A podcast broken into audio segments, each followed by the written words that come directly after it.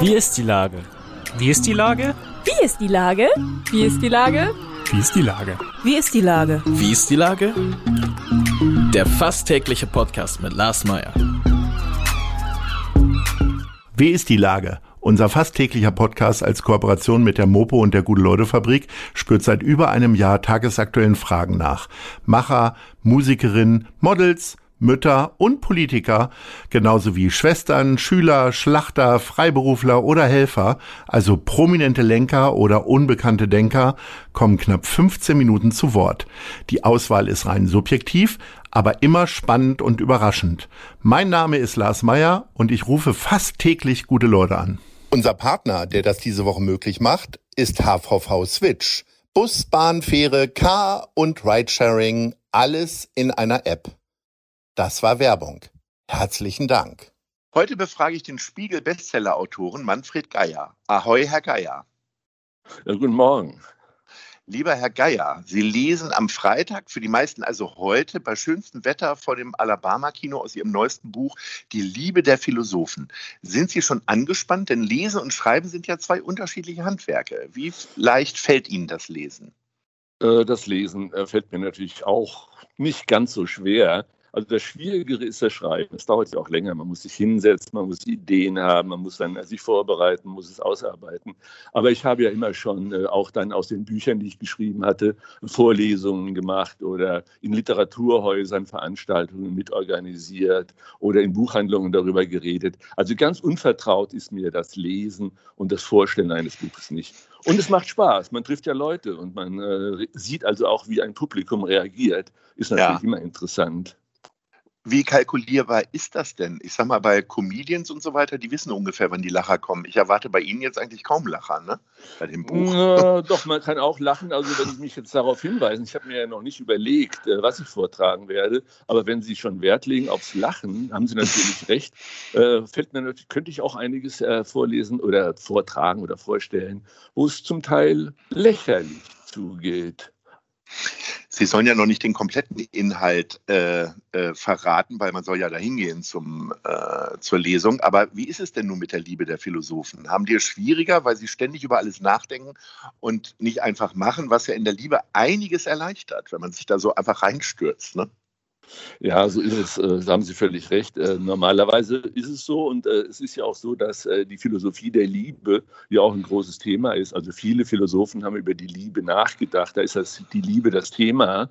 Aber es gibt natürlich auch ein Liebesleben der Philosophen selbst. Und da gibt es tatsächlich einige, wo ich sagen würde, sie waren in einer äußerst problematischen Situation, weil sie ständig reflektieren mussten. Und das war natürlich in Bezug für eine gelingende Liebesgeschichte, gerade auch am Anfang, äh, verhängnisvoll. Also ein, andererseits haben sie daraus wieder das Beste gemacht. Also die Verzweiflung oder das Misslingen von Liebesgeschichten hat wiederum auch beigetragen äh, für die Ausarbeitung des philosophischen Werkes. Also das ist eine sehr schöne, verrückte Geschichte. Philosophen denken zu viel, deswegen äh, klappt es manchmal nicht und daraus machen sie dann das Beste. Äh, nennen Sie doch mal Namen. Äh, wen haben Sie denn alles so betrachtet und wer hat Sie denn am meisten im Weg gestanden? Na, ich bin also das Ganze, ich bin, ich habe ja vorher schon mehrere Biografien über äh, Philosophen geschrieben und dabei immer mal auch die Sexualität oder äh, die Liebesgeschichten, äh, also die äh, behandelt, aber niemals richtig in den Mittelpunkt gestellt. Und das habe ich jetzt gemacht.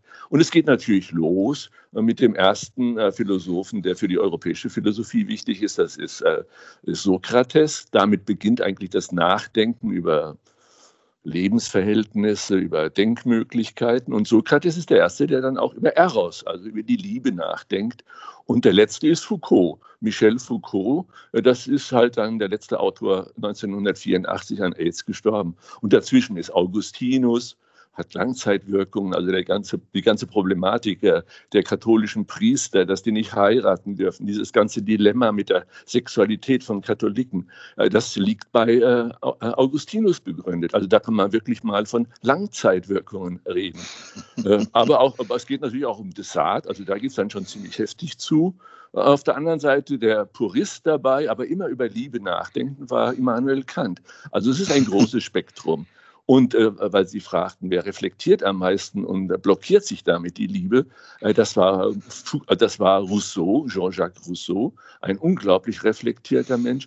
Und noch schlimmer bei Kierkegaard also der Existenzphilosoph, der eigentlich ohne Reflexion gar nicht auskam und damit seine schöne Liebe äh, zu Regine, einer jungen Frau, leider blockiert hat.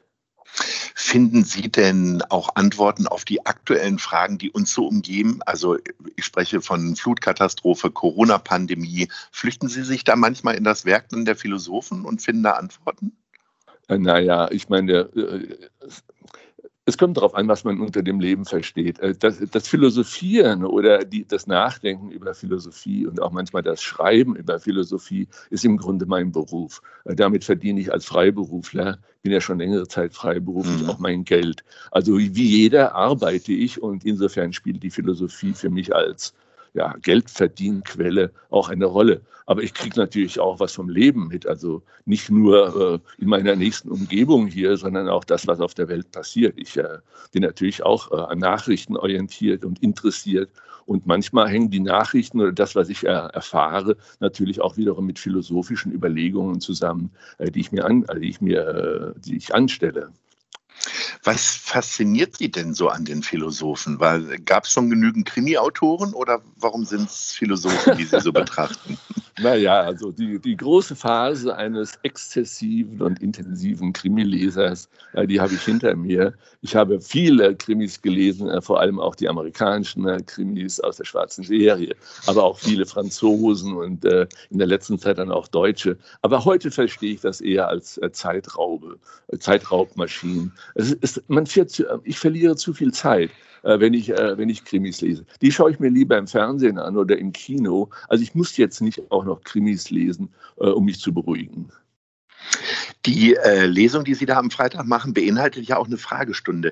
Ich habe mir überlegt, ist das nicht unfassbar anstrengend? Also ich sage mal, wenn Sie jetzt Krimi-Autor wären, dann kommen ja meistens Fragen so, ja, wie geht es mit der Rolle weiter und warum hat er dieses und jenes gemacht? Sie müssen sich ja tatsächlich so in diese ganzen einzelnen Personen reindenken.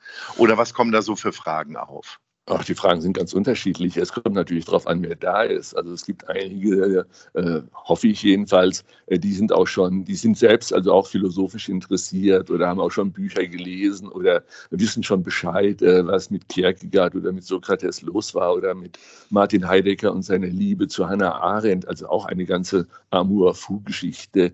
Äh, auf der anderen Seite gibt es natürlich dann auch ganz äh, einfache Fragen. Ja, wie sind Sie auf die Idee gekommen und was spielt sich denn da überall überhaupt ab? Und da sage ich mir immer, jede Frage hat äh, das Recht gestellt zu werden. Es gibt keine dummen Fragen, es gibt nur dumme Antworten. Also kann ich mhm. doch nur versuchen, äh, die beste Antwort zu geben, die mir in dieser Situation spontan einfällt. Wir haben jetzt immer wieder über Männer gesprochen. Eben erwähnten Sie Hannah Arendt. Haben äh, weibliche Philosophen zu wenig Liebe in sich? Oder, äh, Nein, äh, äh, na, da, äh, die haben auch, äh, und viele von diesen Männern haben natürlich auch sehr kluge Frauen. Und ich habe dann auch diese Frauen, die spielen natürlich auch eine Rolle. Aber in diesem Buch habe ich den Schwerpunkt gelegt und deswegen habe ich auch nicht geschrieben, die Liebe der Philosophen innen, sondern ich habe mhm. wirklich geschrieben, die Liebe der Philosophen und bezog mich hier auf Männer mit der etwas, sagen wir mal, hinterlistigen Begründung. Ich bin nun mal ein Mann und kenne mich in der Liebe der Philosophen besser aus als in der Libido und in der Erotik der Frauen. Und insofern sollten Frauen mal äh, über die Liebe der Philosophinnen äh, schreiben. Äh, das ist nicht unbedingt jetzt meine Aufgabe gewesen. Der Krimi-Autor Sebastian Fitzek, so scheint es mir, haut mittlerweile alle halbe Jahre irgendwie ein Buch raus, auch in den unterschiedlichsten Themenbereichen. Wie langfristig denken Sie denn? Also wo, in, in welchem Planungsstand sind Sie jetzt für das nächste Buch? Ich äh, ich brauche ungefähr immer, also wenn ich, wenn ich einen Auftrag habe oder wenn ich, wenn mein Vorschlag vom Verlag angenommen wird, brauche ich immer ungefähr durchschnittlich zwei Jahre. Also ein Jahr lang recherchiere ich nochmal, lese, denke nach, gehe viel spazieren, fahre Fahrrad, unterhalte mich, gehe in Kneipen, rede mit Leuten und ein Jahr lang schreibe ich. Äh, jetzt habe ich schon, jetzt war ja Corona, dieses Buch ist im letzten Jahr schon erschienen. Jetzt habe ich mhm. ein neues kleines Thema am Wiki gehabt und habe da auch schon wieder ja, was Kleineres geschrieben, das dann im nächsten Jahr erscheinen wird. Viel Fahrradfahren, spazieren gehen, äh, das hört sich ein bisschen danach an, dass sich in der Corona-Pandemie für Sie gar nichts geändert hat, oder? Weil das haben ja viele Corona jetzt erst entdeckt. Ja, also in der Corona-Pandemie hat sich natürlich was geändert im Bezug auf meinen Alltag. Also ich konnte natürlich nicht mehr das machen, was ich manchmal gern gemacht habe. Ich konnte nicht einfach spontan ins Kino gehen, man konnte nicht in die Restaurants gehen, man konnte abends nicht in die Kneipen gehen. Also all das, was bei mir zum Leben gehört. Aber ich konnte mich natürlich konzentrieren auf das, an, an dem ich dann gearbeitet habe. Insofern war ich in dieser Zeit etwas stärker konzentriert und nicht so sehr auch abgelenkt. Ähm, wie sieht denn für Sie so die, die optimale Situation aus, wenn es um Philosophie geht? Also ich sage mal, wir äh, Unstudierten, wir sitzen ja dann häufiger in der Küche und philosophieren und trinken Alkohol dazu und denken über das Leben nach. äh, wie, wie, ist das denn bei Ihnen? Hilft Alkohol? Äh, beim Alkohol ist es immer so, dass man äh, sich einbildet, dass es hilft. Also ich hatte, ich hatte schon manchmal wirklich gute Ideen, wenn ich abends mehr getrunken hatte und dann nochmal äh, im Bett oder am Schreibtisch mir Gedanken aufgeschrieben habe. Also da war ich dann plötzlich überzeugt, oh, das ist ja eine tolle Lösung eines Problems oder so müsste ich das schreiben. Und dann habe ich mir auch Notizen gemacht. Äh, der Alkohol hilft also, nur meistens, wenn man am nächsten Tag dann das gelesen, was man aufgeschrieben hat und dann im nüchternen Zustand darüber nachdenkt, äh, also da lockert sich dann doch die Faszination und äh, dann denkt man, oh Mann, so richtig gut war das ja doch nicht, was du da gedacht hast.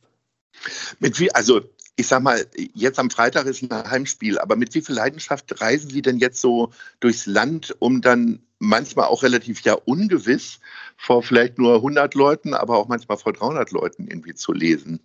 Ich habe immer, hab immer ein gutes Gefühl. Ich freue mich immer auf Lesungen. Äh, ich werde auch oft äh, von Leuten eingeladen nach Ulm oder was weiß ich, nach Aachen, die mich auch schon ein bisschen kennen im Laufe der letzten Jahre. Äh, da gibt es schon fast so was wie ein kleines Stammpublikum. Ich freue mich, wenn die da sind. Ich rede mit ihnen und ich habe oder bilde mir ein, dass es so ist immer noch eine gute Resonanz. Also die, die Menschen sitzen da mit großen Augen. Ob sie wirklich große Ohren haben und wirklich aufmerksam zuhören, kann ich natürlich nicht genau beurteilen. Aber sie machen zumindest den Eindruck und danach sind immer interessante Gespräche. Also von daher freue ich mich auch, sagen wir mal, mit Menschen zu reden, äh, die das gelesen haben oder es lesen wollen, äh, was ich geschrieben habe. für uns Anfänger in der Philosophie, was ist denn so eine gute Einstiegsdroge? Ich weiß, dass ich nach dem Abi am Strand gelegen habe und Schopenhauer gelesen habe. Äh, das kommt mir heutzutage sehr, sehr merkwürdig vor, ehrlich gesagt, dass ich überhaupt angefangen habe, darin zu lesen. Äh, was wäre denn jetzt eine gute Einstiegsdroge? Also nicht naja, nur Ihr Buch. Aber ja, welcher Philosoph? Naja, also sagen wir mal so, wenn man äh, jung ist und im jugendlichen Sturm und Drang ist und natürlich auch manchmal schon die großen äh, Probleme des Lebens stellen möchte und manchmal auch schon zu tiefen Depressionen neigt, weil man langsam merkt, dass das Leben doch nicht so gut ist, wie man es als Kind sich gewünscht hat, da empfehle ich immer, lest Nietzsche. Zumindest als Einstieg, weil Sie sagen Droge. Also Nietzsche kann auch zur hm. Droge werden. Äh, man muss natürlich dann wie bei vielen Drogen auch versuchen, wieder runterzukommen und dann noch ein paar andere Philosophen zu lesen und sich nicht in Nietzsche, äh, in seiner, auch seiner Weltsicht äh, verlieren. Sie haben gerade eben das Wort Kneipe ja schon erwähnt. Das bringt mich dazu, die Top 3 heute äh, so zu gestalten, dass ich Sie gerne fragen möchte, was sind denn Ihre Lieblingskneipen? Was ist denn auf Platz 3? Äh, zur, äh, zur Gegenwart, Gegenwärtig hängt natürlich davon ab, was ist offen. Also wo kann man heutzutage. Ja, wenn es jetzt normalerweise aufhat. Wenn es normal so offen hätte, ja. da wäre auf Platz 3 das 439 in der Vereinsstraße. Oh, großartig. Geleitet, geleitet ja. von Carla weil die ja. Zeit allerdings sehr verzweifelt ist, weil sie von der Stadt nicht die Unterstützung äh, bekommen hat, die sie sich erwünscht hat. Und zurzeit ist deswegen äh, die Kneipe oder das Lokal äh, zu. Sie renoviert innen drin und ob es wann und wie sie das wieder aufmachen wird, ist unklar. Und Platz, ja, Platz ja, zwei. Platz zwei. Platz zwei. Ich bin nicht mehr so beweglich wie früher. Also ich bin schon beweglich, mhm. aber ich laufe nicht mehr so in der ganzen Stadt rum. Ich gehe jetzt auch nicht mehr unbedingt zu Max und Konsorten am Bahnhof, hat sich ja auch mhm. verändert. Oder auf dem mhm. Kiez zum Blauen Peter Nummer vier äh, oder so. Ja, jetzt bleibe ich hier eher im Viertel. Äh, auf Platz zwei ist bei mir die Bodega äh, auf der Schanzenstraße. Und Platz eins? Platz 1 ist immer dann genau gegenüber, da brauche ich ja nur über die Straße zu gehen. mhm. Äh, das ist die Sonnenseite. Die wird geleitet von äh, Kim und Anna. Das ist ein bisschen Nachbarschaftskneipe mit intelligenten, lebenslustigen, aber auch manchmal verzweifelten Leuten, über die, mit denen man über Philosophie reden kann, obwohl sie von Philosophie als Beruf keine Ahnung haben. Ungern korrigiere ich Sie, aber bevor die Leute da in der Schanzenstraße rumirrlichtern, die letzten beiden Kneipen Äh, sind in Weidenallee. der Weidenallee. Weidenallee. Weidenallee. Ja, ja, ja. Sehr schön. Im Schanzenviertel hier, aber in der Weidenallee. Sie haben völlig recht. Ich brauche ja nicht. Herr Geier, ich bin Weidenallee sicher, dass ja gleich uns- hier vorne. Wenn das 439 aufmacht, dass wir uns da sehen. Bis dahin wünsche ich Ihnen zunächst erstmal eine tolle Lesung und äh, Ja, ganz danke. viel Erfolg mit Ihrem Buch weiterhin. Hat mir sehr viel Freude bereit und, äh, bereitet und ich sage Ahoi. Ja, und ich sage Moin, Moin.